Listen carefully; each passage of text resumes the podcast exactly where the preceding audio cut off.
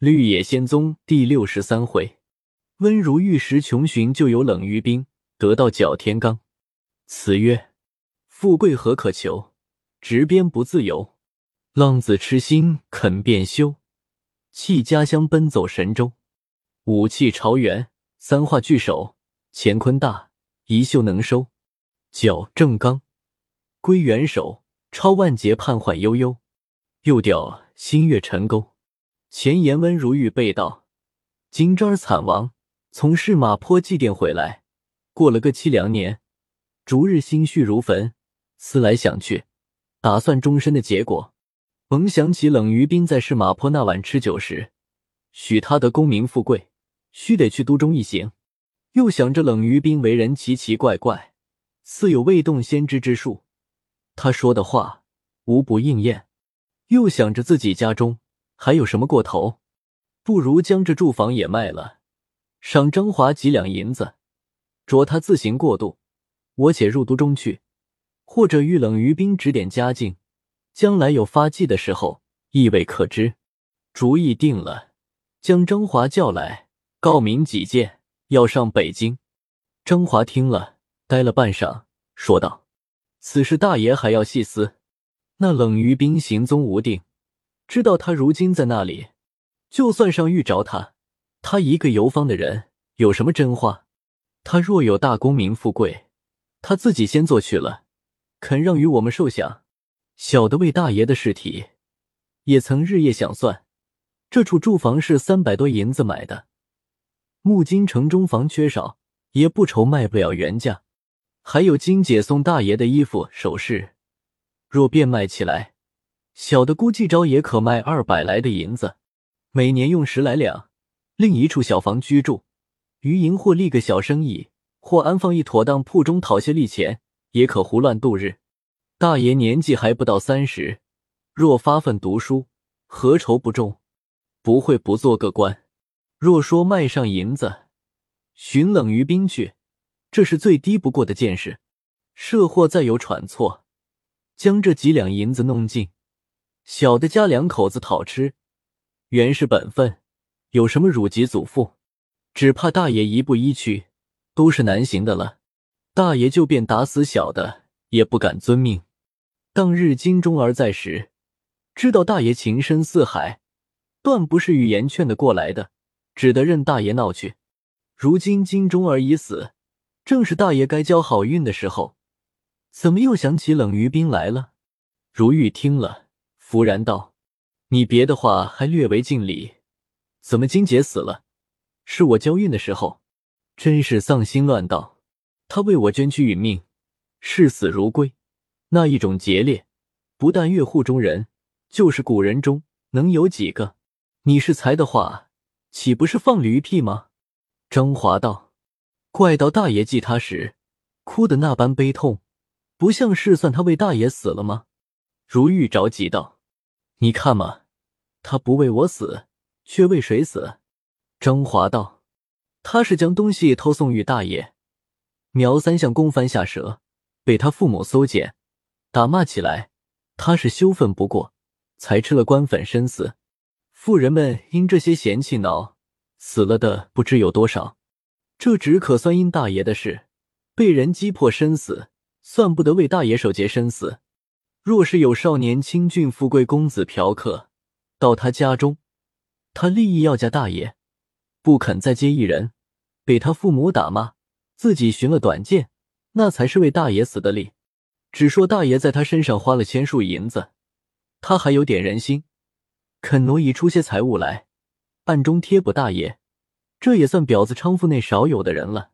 假若何公子如今还在他家住着，他倒吃不成官粉。小的倒替大爷有些担忧，劫烈两个字也不过是大爷许他，外人没这样评论。如玉大怒道：“你原是和猪狗在一类的人，你如何敢讥诮打趣我？我且问你，你晓得什么是劫，什么是烈？你说，你说。”甄嬛那里还敢言语？如玉又骂了好半晌，道：“我的主意已经定了，限你三日。”与我寻遍卖房子的主儿，我只要三百两。金姐的衣服首饰，我何忍心变卖？你可暗物开一清单，到当铺中当了。我将来若有好的时候，定要取赎出来做个提念儿。我将来到京里寻找冷于冰，或寻不着冷于冰，都不要你管我。我就再将这处房子白丢了，也丢的是我的，与你何涉？你若三天内办来就罢了，若办不来，我和你誓不甘休。张华见如玉怒得了不低，一狗儿也不敢分辨，只得满口应承下来。过了两天，见如玉心气和平，又苦口劝谏，如玉竟是百折不回。张华见主人志愿已决，没奈何，只得尽心办理。金钟儿衣物共当了一百六十两，房子卖了三百五十两。正月初三日，与买主立了契，严明正月十八日腾房。如玉将银子收起，含着眼泪，将张华夫妇叫到面前，说道：“我当日有钱的时候，在你夫妇身上甚平常。如今骗我的、偷我的、赚了落了我的，俱皆心散。唯你夫妇始终相守，且在我身上甚厚。”张华听着，泪流满面，他女人也哭泣起来。我一生总吃了眼中认不得人的亏，致令一败涂地。如今在这泰安城中，也没个出头的日子，且到都中去走遭，听凭命运吧。日后若有个好机会，还与你们有相会之期。我去后，这房子要与人家交割，里面桌椅、铜锡、瓷器等物，虽没什么值钱的，胡乱还可卖几两银子。你夫妇可拿去变卖了过渡吧。两个小小厮，一个是你儿子。也不用我嘱咐，唯有已故家人孙禄之子，他今年才十一岁了。你们可念他父母俱无，今日就收他做你夫妻的养子。凡是推念我，不可凌虐他。又取过两封银子，道：“这共是一百两，你夫妇用八十两，寻两间房儿居住过渡，也算你们伺候我一场。那二十两，等孙禄之子到十六七岁。”与他娶个老婆，玩做主人心事。我亦不过数天，就别你们去了。说着流下泪来。张华夫妇跪在地下，哭得连话也说不出来。那孙禄之子也在旁边啼哭不止，也听出是主人要走的话语。张华哭着说道：“大爷出门，定在那一日。小弟好收拾行李，伺候同行。”如玉道。我如今还讲跟随人吗？只我独自走吧。你又有家口牵累，况又连个住处未曾寻下。我这一去，和飘扬的一样，将来还不知其留在何所。我是决意不要人跟随的。张华道：“大爷从未独自出过远程，小人如何放心得下？总大爷不要小弟，小的明不跟随，暗中也要跟随。”那倒把主仆弄在两下，路上甚是不便。小的女人虽没房子，她父母家即可居住，便是二三年，她还可以养活得起。大爷赏的家器等物，都交与小的丈人变卖，甚是妥帖。小弟正好跟随大爷出门，守定妻子做什么？如玉想了一会，道：“也罢了，就依你跟我走走，到京中再做定规。”你们只管跪着，怎么可起去料理？张华又道：“大爷赏了八十两银子，小的实不忍心收领。有家器等物，足够小的一家过了。出外比不得家居，将来盘费短了，是没处投告的。”如玉道：“我原该与你们多留几两，只恨我手内空虚。你若不收，我也端不着你跟去。”张华无奈。和他女人磕了七八个头，方才起来，将银两收下。如玉又指着孙禄之子说道：“他顽劣的了不得，你们管教只顾管教，一时要留心他些。”张华夫妇同说道：“不但大爷嘱咐，就大爷不言，小的们定和自己亲生的儿女一般看待。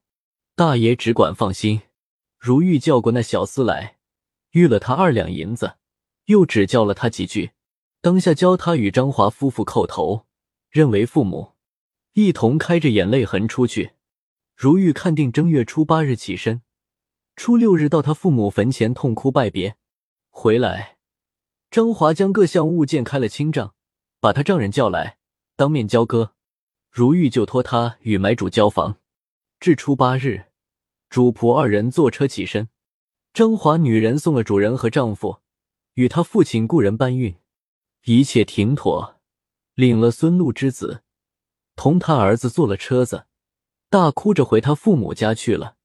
可叹如玉做了半世豪华公子，只弄了个寸船片瓦巨屋，固然是他命运低微，也道的是他所行不善。今日一主一扑上京，寻那云飘鹤是没定向的冷于冰，岂不可笑可怜？一路饥餐渴饮，数日已到京都。谢碾购之下，只与外省不同。到处高楼圆馆，随地品竹吊丝，来来往往，不是土农工商，便是九卿科道，真是富贵繁华无比的仙境。如玉出入都门，那两只眼睛应接不暇。倒是那车夫甚是熟惯，送他主仆到菜市口儿昌盛客与安下。主仆两人每天出钱二分房饭钱。如玉举目无亲，日日在大街小巷行走。存了个万一遇着冷于冰的念头，行走了二十余天，那里有个冷于冰的影儿。张华见不是个归结，复寻苦劝，着如玉回家谋为政务。如玉道：“我已出门，断无空回之理。况冷于冰也不是还我的人，早晚定有遇着他的日子。若过二年后遇不着，再做道理。”张华十分劝急了，如玉便说。你若想嫁，任凭你便，我是绝不回去的。张华也自没法，不言他主仆在都中闲度岁月。再说冷于冰自得《天罡总书》一书，日夜在琼岩洞诚心捧玩。半年后，于冰已洞悉精微，才明白天地始始终终的根由，万物生生化化的原委。看那两轮日月，一起一落，无非是老人的须眉。促人的寿数，觉得此时神通广大，法力无边。回想紫阳真人送他的宝路天章，不过是斩妖除祟、趋吉避凶而已。讲到超神夺劫、参赞造化，还无十分钟之二三。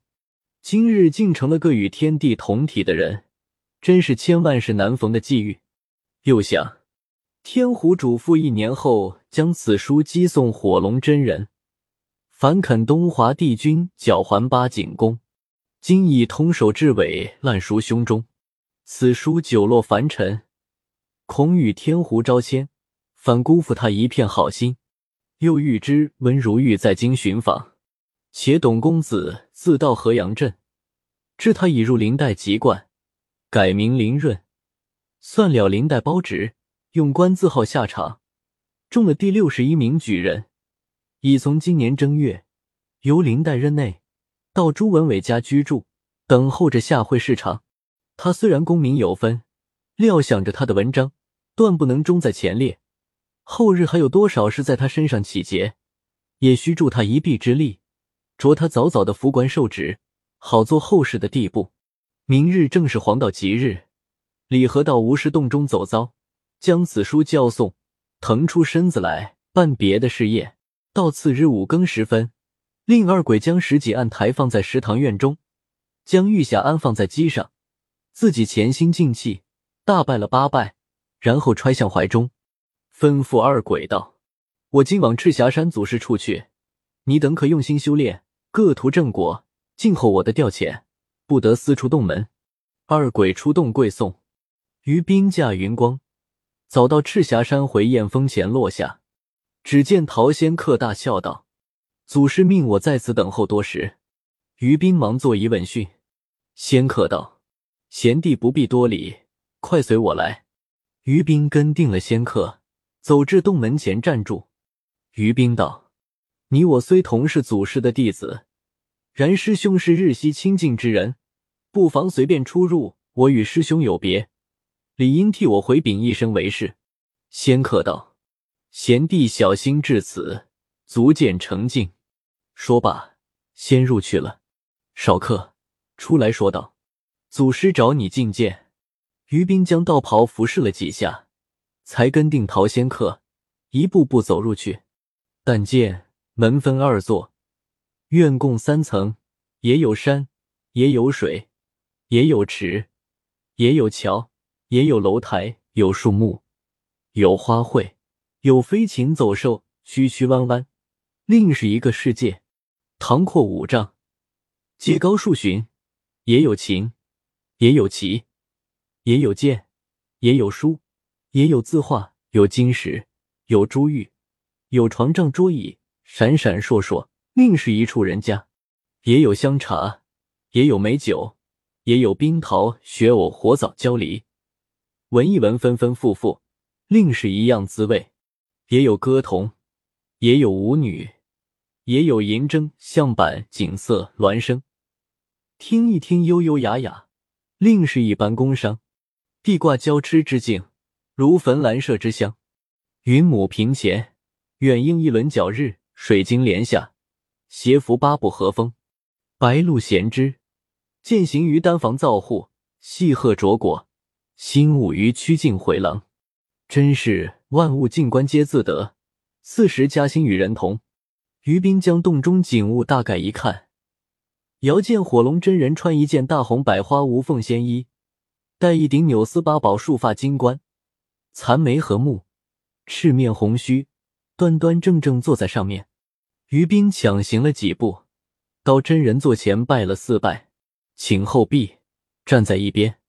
真人笑道：“天罡总书一书，乃八景宫不传之秘，身列金仙，能读此书者，拜无一二。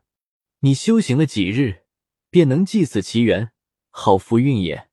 于斌将玉匣从怀中取出，放在正面几案上。真人一连忙站起，坐在一旁。于斌又跪禀道：“弟子正为此书久落凡尘，恐被老君扎之，至干罪由。今日特奉献于老师座下，仰祭大开恩典，代行矫颂。数天狐盗窃之事不致泄露，弟子可以瓦全矣。”真人大笑道。你如今上推算未来事体，老君为万国九州群仙之祖，他的书籍被人盗去一年有余，他焉有不知之理？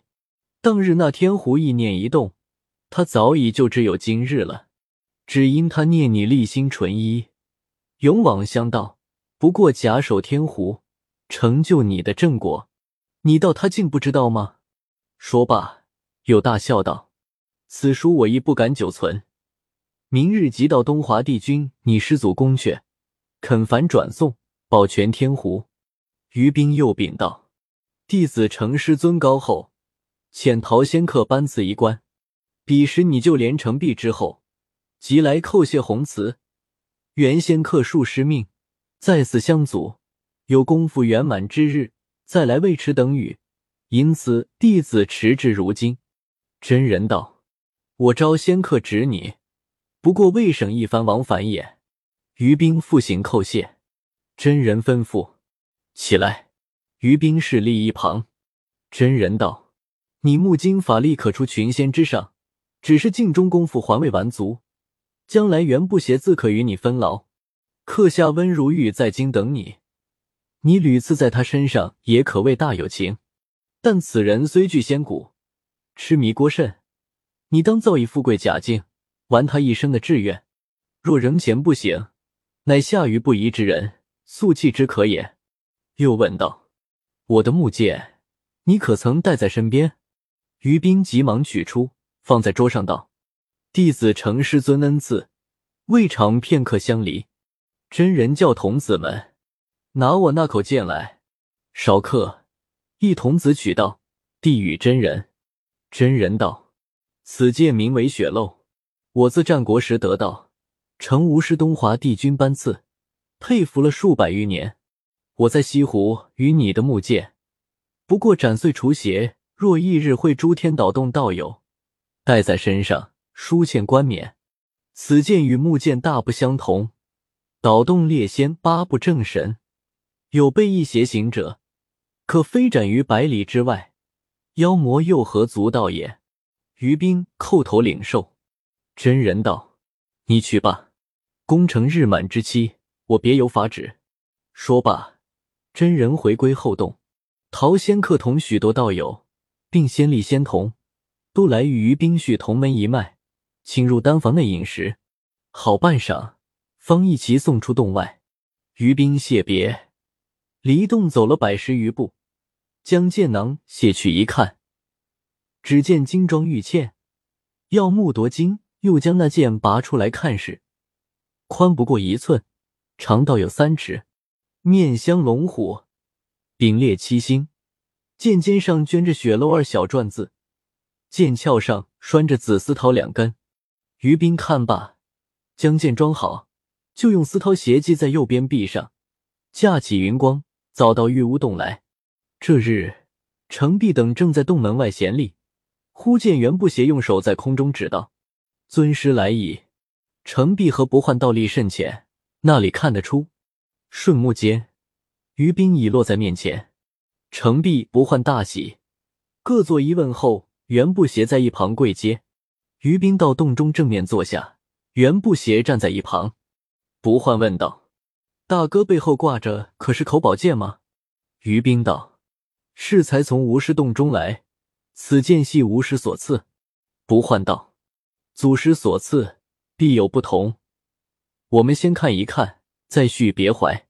于冰接下来，富裕不换，将锦囊解去，大家拭目同看。但见光芒映日，寒气侵入，装束以精雅之至，一个个几口赞扬。唯独程璧爱的了不得，看了又看，不忍释手。不换接过来，用套装好，亲自与于冰系在背后，方才就坐。询问六七月别后事业，于斌也不相欺，就将得天罡总书始末，并今日交还赐剑的缘由，详细说了一遍。不邪等欣羡不已。于斌又道：“我早晚还有事入都。”程璧道：“都中又有何事？”于斌就将董公子改名林润，算林代包职，已中了官眷举人，要帮他中个进士。将来好完结严世蕃、延年等案件，还有泰安的温公子，在京找寻我一月有余，少不得再去点化他一番。程璧道：“可是那温如玉不是？”于冰道：“就是他。”程璧道：“他在都中找寻大哥做什么？”于冰笑道：“他的事件最多，真有千条万绪的情节。”程璧道：“愿闻其详。”于冰又将如玉前前后后细说，直说到主仆上京。不换道：“大哥怎么知得这般详细？”于冰道：“我自得了天罡总书后，便可以试试前之矣。”不换道：“可惜一个大家公子，也弄得穷到这步田地，真是时命限人，自有定数。”程璧摸着胡子大笑道：“亏你还替他这样解说，那个轻浮娃子。”我一见面就知他是个败家之子，大哥一定说他有仙骨，苦苦的要渡他出家。他原是酒色从中歪货，若将他渡了来，不但终于无成，连我们也被他搅混坏了。于冰道：“吾师一曾吩咐，我也须静静心。他若是痴迷不返，弃之可也。今日已是三月初三日了，我需早些去。”与董公子将三场文字弄妥，好着他必中殿试时能在三顶甲内就更好了。我此番还得到御史朱文伟家住几天。程璧道：“要去，大家走遭。我正要看看董公子。”于冰道：“朱文伟是个京官，你我俱是道庄，去他家内也需招人议论。”程璧道：“这有何难？”我们只用将道观暂时摘去，便是俗人。于冰道：“那岂是出家人做的事？”又问袁不邪道：“你二位师叔可学会些什么法术？”不邪道：“凡弟子所能者，一学去一半有余。”于冰道：“得此亦可以全身远害。会试场期只有四五天了，我今日就去吧。”众人送出洞外，于冰驾云去了。正是。书角赤霞洞内，飞身故有人家，成全难易甲地，渡取浪迹仙葩。